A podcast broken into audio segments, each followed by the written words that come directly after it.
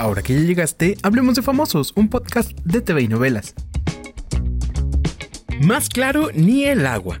Y es que con uñas y dientes, Regina Blandón y Alessandra Rosaldo defendieron a Eugenio Derbez de mentiras que brotaron en redes sociales, pues a alguien se le ocurrió especular que seguramente Regina no tardaría en salir a decir que fue víctima de abuso por parte de Eugenio. Ella de inmediato dijo que Derbez es intachable, pero la prensa cuestionó a Alessandra en el aeropuerto.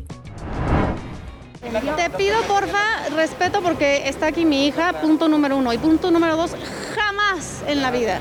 Si, hay, si, hay, si existe un caballero en este mundo, es mi marido. Horas después, y muy, muy molesta, Regina explotó contra la prensa por ir a molestar a Alessandra. Mientras escuchas lo que dijo Regina, darle seguir a este podcast. Se mamaron y ahora sí me vale con todas sus letras. Hoy se habla de esta obra.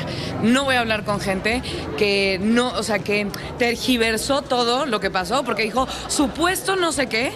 Fueron a preguntar a Alessandra al aeropuerto con su hija junto y me parece de muy mal gusto y amigos de la prensa, no sé quién estaba ahí, pero eso no se hace. O sea, fue, estuvieron más abajo que un troll porque el troll dijo, nada más falta que Regina salga y yo salí a defender. Entonces, de ese tema, eso es todo lo que voy a decir.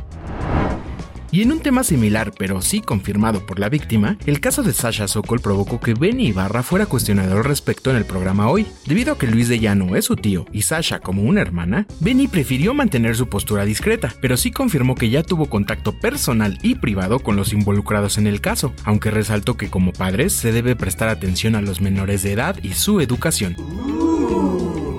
Encontrarás esta y mucha información en tvinovelas.com. Yo soy Pepe Rivero y te espero a la próxima cuando hablemos de famosos.